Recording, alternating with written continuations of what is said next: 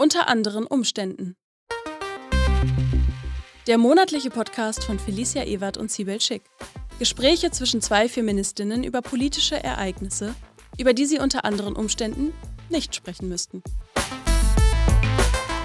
Raise your voice, my body, my choice. Raise your voice, my body, my choice. Raise your voice. Und wir sind heute stellvertretend für alle Frauenhäuser laut. Hallo und herzlich willkommen. Das ist unter anderen Umständen Nummer 28. Heute ganz im Rahmen äh, des Internationalen Feministischen Kampftages, aber hierbei mit einer besonderen Thematik. Ich äh, widme mich heute der Situation der Frauenhäuser in Deutschland. Das mache ich natürlich nicht alleine, sondern ich habe mir äh, jemand Wundervolles hierfür eingeladen, nämlich äh, Silvia Haller von der Zentralen Informationsstelle der autonomen Frauenhäuser in Deutschland. Hallo Silvia und vielen Dank, dass du dabei bist. Hallo. Ja, danke dir für die Einladung. Ja, da können wir auch äh, direkt mal ganz anekdotisch kurz drüber sprechen. Es war der 7. März. Es war ein verregneter, ein schneeverregneter Tag vorm Brandenburger Tor. Und ihr habt an dem Tag, das war der Tag des Frauenhausstreiks vorm Brandenburger Tor, also vom Platz des 18. März. Ihr habt ein vierstündiges Programm mit Redebeiträgen ähm, und ähm, verschiedenen Aktionen gehabt über vier Stunden. Ich kann nur sagen, Hut ab dafür. Ich habe es an dem Tag nur gut eine Stunde ausgehalten. Dann war ich letztendlich komplett durchgefroren und äh, da haben wir uns auch getroffen und äh, da haben wir schon ein kurzes Interview gehabt und dann kam mir natürlich der Gedanke, eine komplette Folge zur Situation der Frauenhäuser in Deutschland zu machen. Ja, also zunächst einmal ähm, meine starte ich schon mit meiner ersten Frage natürlich. Silvia, was war denn der Anlass ähm, letztendlich für, für, diesen, für diesen Frauenhausstreik am, vom Brandenburger Tor?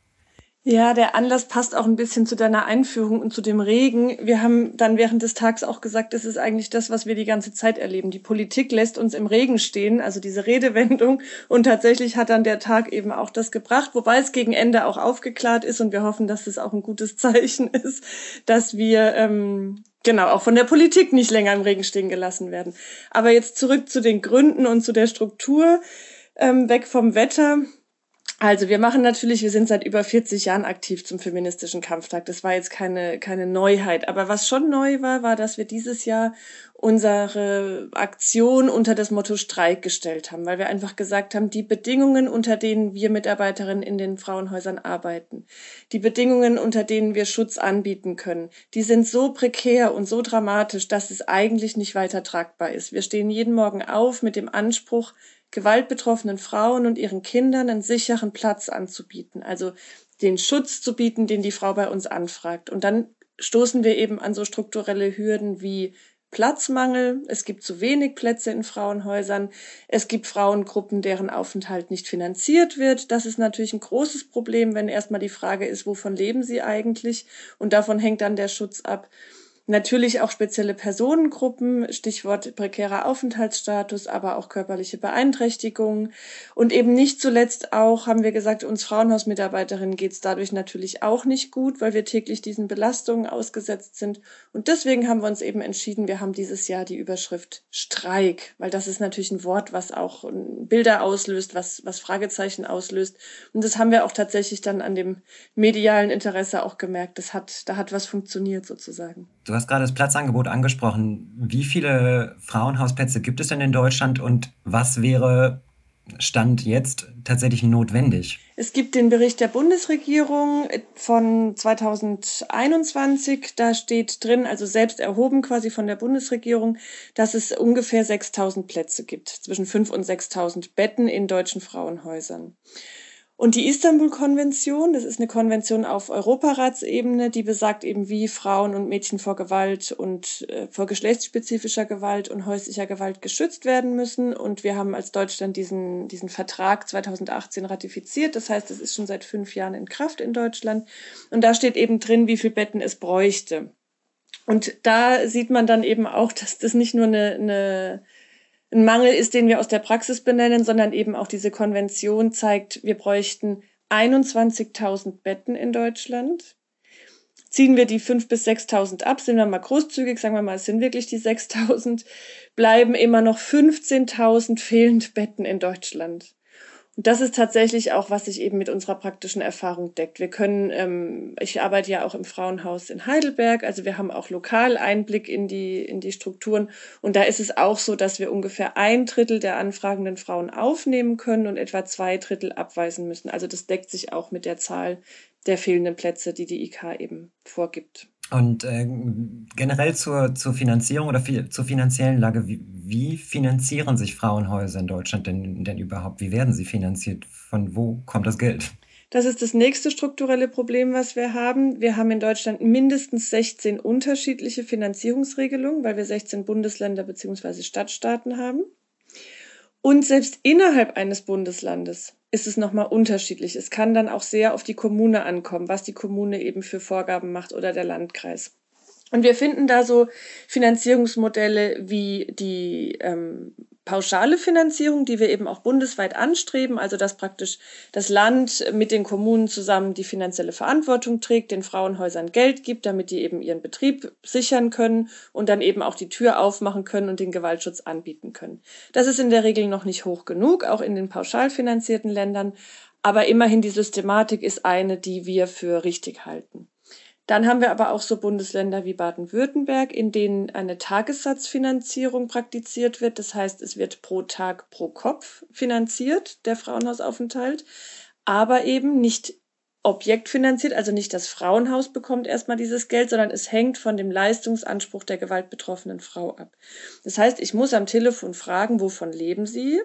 Wenn die Frau mir dann sagt, sie ist in Bezug von äh, Bürgerinnengeld, super, dann kann, dann hat sie einen Leistungsanspruch, dann kann sie zu uns kommen, wenn wir Platz haben und dann kriegen wir auch den Platz finanziert. Wenn sie aber zum Beispiel Studentin ist, ein eigenes Einkommen hat oder eben aufgrund ähm, der, der Aufenthaltssituation keine Ansprüche auf Deutsch, also auf, auf Transferleistungen in Deutschland, dann auf staatliche Leistungen, dann haben wir ein Problem. Das ist das, was du jetzt im Unterschied zur Pauschalfinanzierung meinst, sondern da findet also keine Pauschalfinanzierung der Frauenhäuser statt, sondern es hängt immer davon ab. Genau. Ja, okay.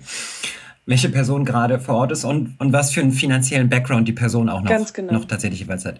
Wo wir jetzt auch noch bei den Finanzen waren, das, äh, das muss ich ja auch dazu sagen, das habe ich ja erst innerhalb der letzten zwei Wochen erfahren, dass, äh, da hatten wir auch schon drüber gesprochen, dass teilweise, äh, du hast mich sofort korrigiert, als ich den, nur den Begriff, den, als ich äh, naiv den Begriff Aufenthalt verwendet hatte, ist natürlich völlig unzulänglich, dieser Begriff, als ich das verwendet hatte, dass du sag, ähm, dass es darum ging, dass äh, die Unterbringung teilweise anteilig oder komplett selbst, selbst getragen werden muss von den Gewaltbetroffenen. Das war das, was ich jetzt in den vergangenen Wochen erfahren habe.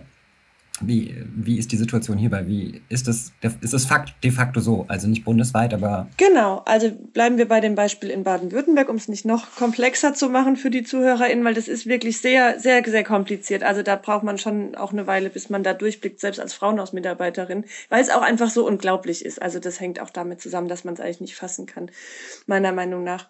Also die Frau, die jetzt anruft bei mir im Frauenhaus, einen Platz ähm, eben braucht, weil sie Gewalt erlebt. Ich habe sie dann gefragt, wovon lebt sie. Sie hat mir gesagt, sie hatte eigenes Einkommen oder sie hat eben, sie ist Studentin, sie ist Rentnerin und dann muss ich ihr eben sagen, dass ihr Aufenthalt nicht staatlich finanziert wird und dass sie eigentlich eben an den Kosten beteiligt werden muss. So, das hängt dann wieder von den Frauenhäusern vor Ort ab. Haben sie zum Beispiel hohe Spendeneinnahmen, dann können sie sagen, sie erheben kein, keine Kosten von der Frau. Haben sie vielleicht irgendwelche Sondertöpfe über irgendwelche Stiftungen oder so weiter, dann kann das Frauenhaus das auch für sich anders entscheiden. Und es ist, da wird auch viel kreativ und wirklich ganz nah an der Frau dran dann eben entschieden von den Kolleginnen, aber das ist natürlich keine strukturelle Lösung.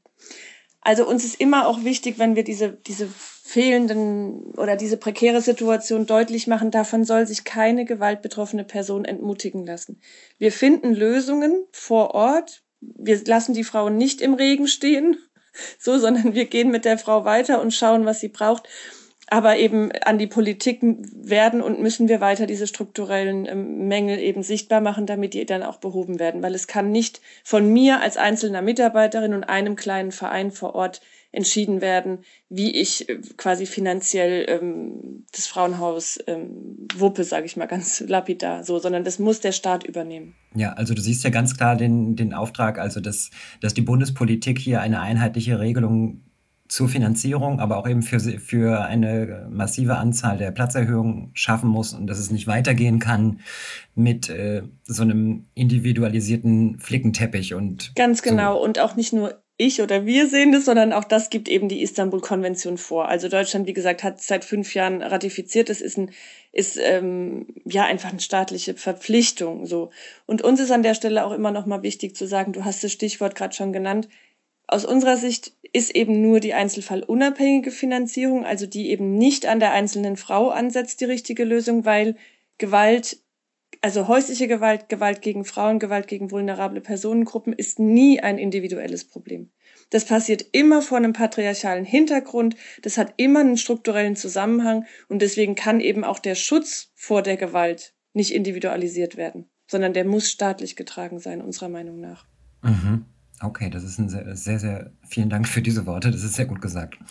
Also auch äh, sehr wichtig, immer grundsätzlich die patriarchalen Strukturen im Hinterkopf, nicht im Hinterkopf zu behalten, sondern anzuprangern, zu kritisieren, die den, äh, die Existenz von Frauenhäusern genau, überhaupt erst notwendig machen. Wie, wie werden denn bei, du sagtest ja eben gerade schon, zwei Drittel aller Gewaltbetroffenen, die um Schutz oder um Aufnahme bitten, können letztendlich nur abgelehnt werden.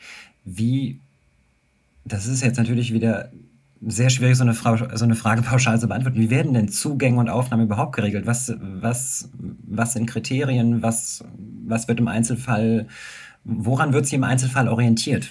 Also für uns als Mitarbeiterin in den Häusern ist erstmal die Gewaltbetroffenheit das einzige Aufnahmekriterium. Also die Person, die bei mir anruft, in der Regel läuft die Anfrage telefonisch, man kann es auch per E-Mail machen, aber in, in aller, aller Regel läuft es telefonisch ist dann erstmal die Frage, ne, hat sie Gewalt erlebt? Braucht sie den anonymen Schutzraum? Weil die allermeisten Frauenhäuser sind eben auch noch an anonymen Standorten. Das heißt, die Frage schließt sich dann so an, würde der, der Täter, die Person, vor dem sie flieht, ne, würde er sie suchen? Braucht sie eben diesen Ort, ähm, wo sie eben dann sicher sein kann? So. Und wenn sie das mit Ja beantwortet, dann ist es für uns auch erstmal erledigt. Also sie muss uns keine Nachweise erbringen, sie muss nicht irgendwelche Strafanzeigen stellen, sie muss keine äh, medizinisch dokumentierbaren ähm, äh, ähm, ja, Beweise vorlegen sozusagen. Und es ist uns eben auch so wichtig, auch in aller Öffentlichkeit immer wieder zu sagen, Gewalt fängt nicht erst bei der Ohrfeige an oder bei der Vergewaltigung. Wir haben ganz viele subtile Formen von Gewalt, die auch einen Aufenthalt im Frauenhaus rechtfertigen. Wir haben oft Frauen am Telefon, die fragen, aber ich habe jetzt nicht die blauen. Kürzlich meine Kollegin hat gesagt, eine Frau hat am Telefon gesagt, ihr fehlen die blauen Flecken, ob sie trotzdem kommen kann. So. Und natürlich, die Frau soll nicht warten, bis ihr das passiert, so, sondern sie soll eben vorher schon informiert werden. Deswegen sagen wir auch immer Grenzüberschreitungen erkennen, benennen, ins Gespräch gehen mit anderen Menschen und dann eben mit uns am Telefon schauen. Es gibt natürlich auch die Situationen, wo die Frau in ihrem Zuhause bleiben kann und dann zum Beispiel eine ambulante Beratungsstelle erstmal das Richtige ist. Wenn der Mann jetzt sowieso erstmal vier Wochen weg ist, dann kann man schauen, ob sie vielleicht die Wohnung zugewiesen bekommt. Also war jetzt vielleicht eine komplexe, zu lange Antwort, aber quasi das, das Thema ist erstmal bei uns anrufen, mit uns gemeinsam sortieren und dann finden wir die, die richtigen, den richtigen Weg mit der, mit der Frau zusammen. Ich habe es ja schon vorweggenommen. Ich habe jetzt, ich stelle jetzt hier eine Frage, von, wo ich schon von vornherein weiß, da kann es keine, keine pauschale oder einfache Antwort drauf geben. Das ist in, in den Situationen überhaupt nicht möglich. Äh, allein schon bei den, bei den Worten gerade eben musste ich schon selber schwer atmen.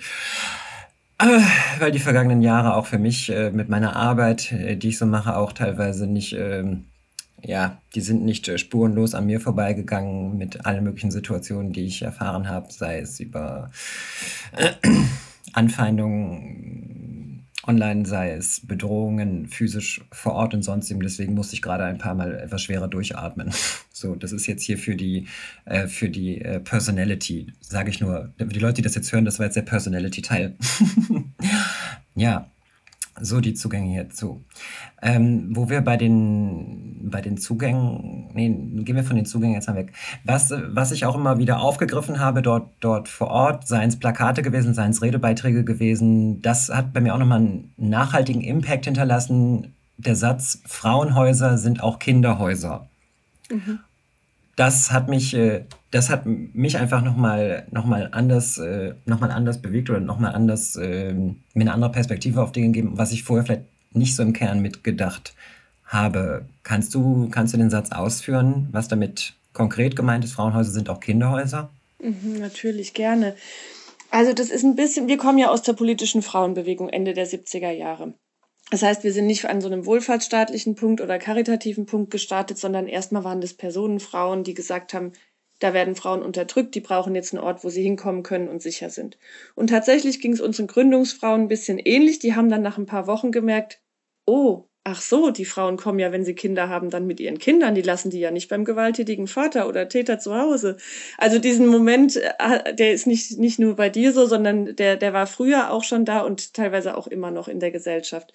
Und Genau, jetzt sind wir eben über 40 Jahre weiter und leider ist es aber eben immer noch so, dass selbst innerhalb von, innerhalb Fachkreise ähm, sozusagen teilweise das Frauenhaus als so ein Mysterium erlebt wird und so ein unsicherer Ort für Kinder. Und was passiert da mit denen? Was machen diese Frauen da? In der Regel sind es ja eben Mitarbeiterinnen, die da nur arbeiten, so was, was wird da mit diesen Kindern veranstaltet?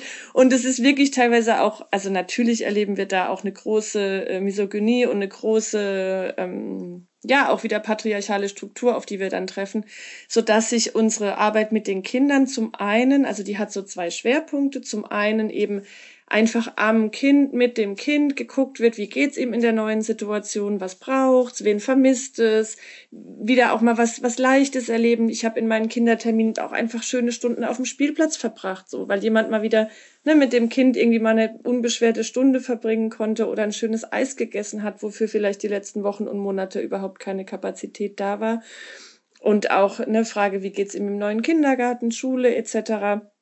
Also so ganz ganz basale, klassische, schöne Arbeit mit dem Kind zusammen so. Und zum anderen, der andere Schwerpunkt, den haben wir auch in Redebeiträgen äh, beim Streik äh, angesprochen, ist eben das große Thema Sorgeumgangsrecht. Also in vielen, in den meisten Fällen fliehen die Frauen mit ihren Kindern vor dem Partner beziehungsweise Vater der Kinder. Das heißt, der kann ja nicht einfach aus dem Leben radiert werden das ist auch nicht das, was wir wollen. Das wird uns oft vorgeworfen, aber das ist nicht unser Thema. So. Natürlich war der Mann, der Vater nicht nur, meine Kollegin hat kürzlich gesagt, wenn ich hier so offen auch sein darf, nicht nur Arschloch. Der war auch toll, Auf jeden der war Fall, auch bitte. liebevoll, so, ja. Wissen wir alle, ne? Niemand hat nur eine Seite. Und so ist es natürlich auch für die Kinder, dass sie den Papa vermissen, dass sie sich fragen, wo ist er, wann sehe ich ihn, dass sie vielleicht auch einfach die Geschenke vermissen, was, whatever, auch immer so. Und dann natürlich auch der Vater ja auch immer wieder auch schnell dabei ist, Umgang zu beantragen oder auch das Sorgerecht zu beantragen. Und da ist eben auch ein Schwerpunkt, dass wir da eben die Mutter beraten durch dieses Sorgerechtsverfahren, Umgangsverfahren und dann eben auch die Kinder begleiten.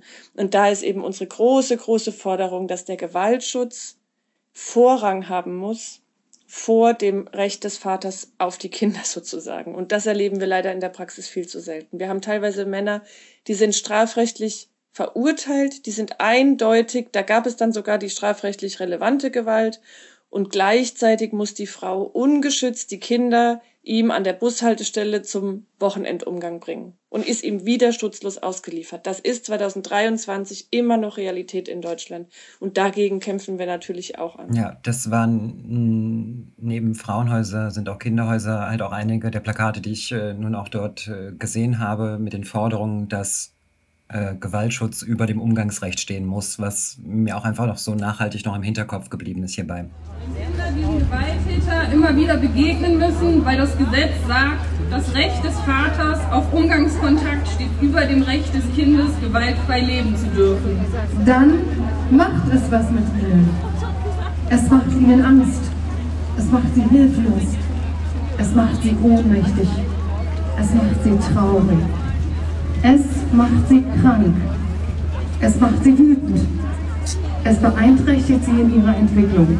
Das heißt, du hast es ähm, auch eben gerade eben gerade angesprochen, so von wegen, was wird da mit den Kindern gemacht? Kommen, kommen tatsächlich solche Vorwürfe, Unterstellungen, Mythen, Desinformationen bezüglich, dass da was mit den Kindern gemacht wird? Gar, dass die Kinder da jetzt plötzlich irgendwie indoktriniert werden oder, kann, oder gegen den Vater aufgehetzt werden oder sonstiges oder, oder irgendwas in diese Richtung Passiert das tatsächlich? Das passiert tatsächlich. Wir haben in Deutschland eine starke sogenannte Väterrechtsbewegung. Da sind, also. Sorry. Ja. so. Muss ich auch einmal gucken.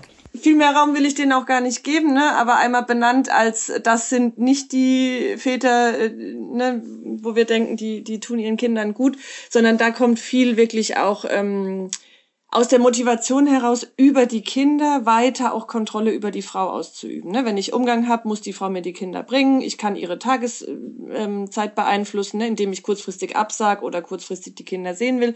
Also da ist ganz viel weiterhin möglich aber eben auch nicht nur aus solchen Kreisen, sondern wir erleben wirklich auch vor Gericht immer wieder Argumentationen, die sagen, Frauenhaus, und deswegen sagen wir das auch so, wir sagen Frauenhaus ein guter Ort für Kinder. Da haben wir auch eine Broschüre auf unserer Website stehen, weil eben genau das um, der Umkehrsatz sozusagen uns immer wieder begegnet, dass Frauenhäuser eben kein, kein ähm, realer Ort auch für Kinder wären, so, sondern dass sie da in so einer Blase leben würden und eben nur unter diesen Frauen und am Ende noch Feministinnen und wer weiß, was die Kinder dann da mitkriegen. Es ist wirklich völlig absurd. Wenn es keine Realität wäre. Gott bewahre! Ja, wenn es keine Realität wäre, könnte man da eine Comedy-Sketch draus machen. Aber es ist leider wirklich bittere Realität und deswegen versuchen wir eben sowohl Bund, auf Bundesebene, aber eben dann auch kommunal in unseren Städten vor Ort wirklich immer wieder aufzuklären, die Jugendämter, die VerfahrensbeiständInnen, die Gerichte damit die wissen, was läuft und dass die Kinder da wirklich in ihrer Individualität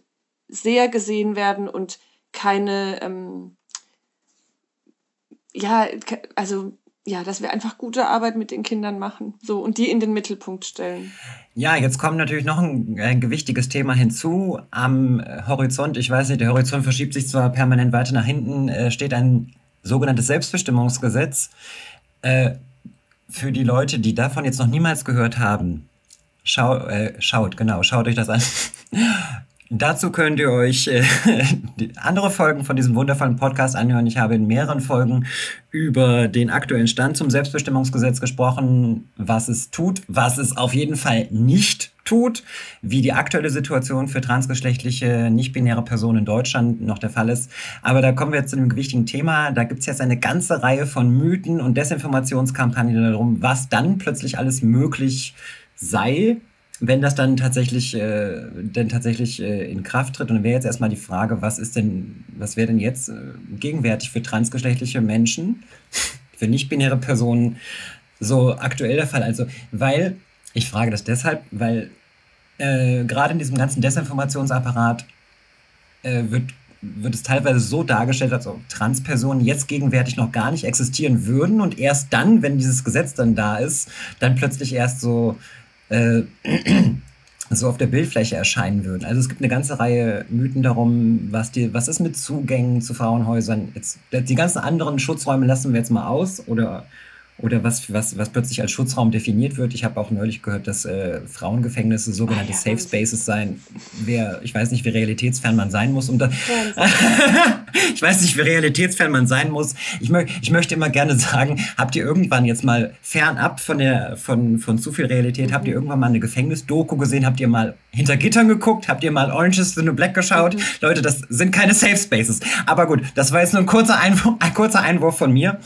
Ähm, was, was ist denn deine, was, was sind äh, Positionen von KollegInnen von dir dazu, von diesen Desinformationskampagnen bezüglich, dann können ja plötzlich Männer einfach so in Frauenhäuser eindringen und den ohnehin schon gewaltbetroffenen Frauen dort nochmal zusätzlich Gewalt antun, mhm. wenn das Selbstbestimmungsgesetz tatsächlich faktisch mhm. in Kraft getreten ist. Auch da würde ich gern quasi mit zwei Schienen sozusagen antworten. Wir haben einmal die praktische Erfahrung von KollegInnen, Kolleginnen in Frauenhäusern, die schon seit mehreren Jahren eine Aufnahme über die cis-weiblich-Geschlechtlichkeit hinaus anbieten sozusagen. Die das auf ihrer Homepage bekannt machen, die natürlich auch durch ähm, Empfehlungen oder bestimmte Foren oder so dafür bekannt sind, dass sie eben äh, auch Transpersonen aufnehmen, Transfrauen aufnehmen. Und da hören wir aus der Praxis nichts anderes, als wir sozusagen bei CIS-Frauen hören. Also da gibt's gibt's keine, da, da bewahrheitet sich, be, bewahrheitet sich, da, da muss ich schon, da komme ich ganz in Rage, da bewahrheitet sich eben nichts von dem, was so als Mythos und als Desinformation im Raum geistert. Also das eine ist sozusagen schon die praktische Erfahrung, die wir haben, auf die wir zurückgreifen können. Die ist noch überhaupt nicht flächendeckend, noch überhaupt nicht ausreichend, aber die gibt es. Also der CIF sind Frauenhäuser angeschlossen die eine Aufnahme auch für Transfrauen, Transpersonen ähm, ermöglichen und die keine schlechte Erfahrung machen, die noch nicht den sogenannten, eigentlich will ich das auch gar nicht wiederholen, aber ne, den Typ in Frauenklamotten oder so, das ist so unsäglich, was da so, so ge gezeichnet wird. Das haben, diese Erfahrung haben wir in der Praxis nicht. So. Daneben haben wir eine politische und eine klare Haltung, was quasi unsere Stimme nach außen angeht. Wir haben im letzten Jahr ähm, als autonome Frauenhäuser ein Positionspapier zur, zur Debatte um geschlechtliche Selbstbestimmung rausgegeben. Und da positionieren wir uns eben auf politischer Ebene ganz klar solidarisch und fordern eben mehr Schutzplätze, eben nicht nur für CIS-Frauen, sondern eben auch für andere Personengruppen. Und das ist in meinen Augen auch eigentlich, also das ist für mich auch gar keine Frage, weil wir schreiben auf unsere Flyer schon immer, wir sind für eine gewaltfreie Zukunft, wir sind gegen geschlechtsspezifische Gewalt. Und ich kann das nicht ernst nehmen, wenn ich mich nicht da auch klar positionieren kann, sozusagen. Wir wissen, dass Personen, die eben nicht dem vorherrschenden Geschlechtersystem von cis, männlich und weiblich angehören, enorm von Gewalt betroffen sind, enorme bedroht sind, Gewalt zu erleben und sie dann eben auch erleben. Das heißt, natürlich müssen wir uns auch da engagieren und auch da unsere, unsere Passion und unsere, unsere Kompetenz und alles reinlegen, da eben auch Schutzräume anzubieten. Und du hast es schon gesagt, also wir merken natürlich auch, aus welchen Ecken die Fragen kommen. Also jetzt werden ja plötzlich Frauenhäuser als die Schutzräume in den Fokus gerückt. Da hat sich kein Mensch vorher jemals für interessiert, was wir für Anfragen kriegen von entsprechenden Parteien oder Medien, die mhm. jetzt plötzlich denken, sie sind jetzt die Retter. Da ja. muss ich auch nicht gendern, sie sind jetzt die Retter der Frauenhäuser, so. Und das ist, das ist unmöglich. Ist doch beeindruckend, wer, wer plötzlich äh, sich Frauenschutz auf die Flaggen schreibt, sobald es, äh, sobald da irgendwo Transpersonen jeglichen Geschlechtes oder keiner Geschlechter irgendwo äh, auftauchen, äh, existent sind, medial irgendwie auch existent mhm. sind, wenn, wenn da auf einmal nicht weiße mhm. Personen sind, dann heißt, dann ist auf einmal Frauenschutz für, für noch die hinterletzten rechten und konservativen Arschlöcher auf einmal total genau. wichtig. Ist doch spannend. Ja, ja. So, Entschuldigung für den Einwurf. Und deswegen, ich habe schon gesagt, natürlich haben wir nicht genug Plätze, aber wir haben ja am Anfang drüber gesprochen, wir haben sowieso nicht genug Plätze. Das hat jetzt nichts damit zu tun, ob jetzt weitere Personengruppen Schutz brauchen oder nicht. Wir haben so oder so nicht genug Plätze. Und ob das angefragte Frauenhaus der richtige Ort für die anrufende Person ist, wird sowieso immer im Telefongespräch am Anfang geklärt. Es gibt ja vielfältige Kategorien, die dazu führen können, zu merken, hier ist nicht der richtige Ort, ne? Der Typ arbeitet nebenan. Oder er hat hier ganz viele Leute, die, die, die Frau erkennen würden, die Person erkennen würden. Oder, oder, oder. Also das heißt, natürlich kann es auch für eine ähm, Transfrau, für eine nicht-binäre Person sein, dass sie dann bei uns anruft und im Gespräch mit der Kollegin merkt, das ist, da bin ich gar nicht richtig so. Aber eben nicht, unserer Meinung nach darf das nicht passieren, ähm, ja, weil, weil ihr eben der Schutz an sich verwehrt wird. Ja, genau, das fällt mir gerade nur ein. Dieses Positionspapier wurde veröffentlicht und ich habe das so auf Social Media verfolgt, wie dann teilweise die Komment was für Kommentare gekommen sind und dass euch dann so komplett die Fachkompetenz auf einmal abgesprochen wurde, also auch aus äh, zumindest irgendwelchen Leuten, die sich als feministisch bezeichnen, wurde dann äh, Frauenhaus-Angestellten äh, so die komplette Fachkompetenz für ihren Job so damit abgesprochen, dass sie gar nicht selber entscheiden könnten, dass sie da irgendwie reingetrickst worden seien vom Transgenderismus oder keine Ahnung irgendwas. Also so eine mhm. komplette, also was ich so beobachtet war ja anscheinend teilweise eine komplette Entmündigung und so. Also dieses, ich erlebe diese Parallele, dass, dass Menschen, die sich unterstützend zeigen, dann häufig die komplette Fachkompetenz für ihren Job abgesprochen wird. Mhm. Sei es sei es Therapeutin, sei es Medizinerin oder eben jetzt auch hier bei euch äh, mhm. Frauenhausangestellten. Das, äh, das äh, fand, ich, fand ich sehr nachhaltig, auch teilweise einfach sehr verstörend, das so mit, mitzuerleben, was da, was da bei Leuten abgeht, egal als was die sich dann sonst wie feministisch ausgeben. Aber ja, genau. Ist mir jedenfalls. Total. Und für uns war es, also wir haben ja im Rahmen des Weltkindertags äh, zum Beispiel mit äh, Zucchini und mit Saskia Lavaux zusammengearbeitet und wir haben das, also die haben, beiden haben das Lied Glitzer performt bei einem ja. Gespräch mit Kindern. Wir waren wahnsinnig stolz und haben uns gefreut und haben das veröffentlicht. Und schon da, also da ging es ja gar nicht um das Thema Zugänge zu Frauenhäusern. Es waren einfach Zucchini und Saskia sichtbar so. Und selbst da waren so schreckliche Kommentare und menschenverachtende Kommentare. Also ich habe das in meinen zwölf Jahren Frauenhausarbeit so noch nicht erlebt. Und das ist wirklich eine Qualität, die, die, also die macht mir auch, die macht mir Angst so. Und ich denke, wir können diesen Formen nur durch Solidarität und durch eine starke gemeinsame, ähm, gemeinsames Auftreten begegnen. Das, das schafft keine Person, Institution, Gruppe alleine. Das ist, Und deswegen haben wir unser Positionspapier eben am Ende auch so geschlossen, dass wir gesagt haben, wir fokussieren die Suche nach gemeinsamen Kämpfen, nach gemeinsamer Kritik an den patriarchalen Gewaltverhältnissen. Das ist der, unser gemeinsamer Ausgangspunkt.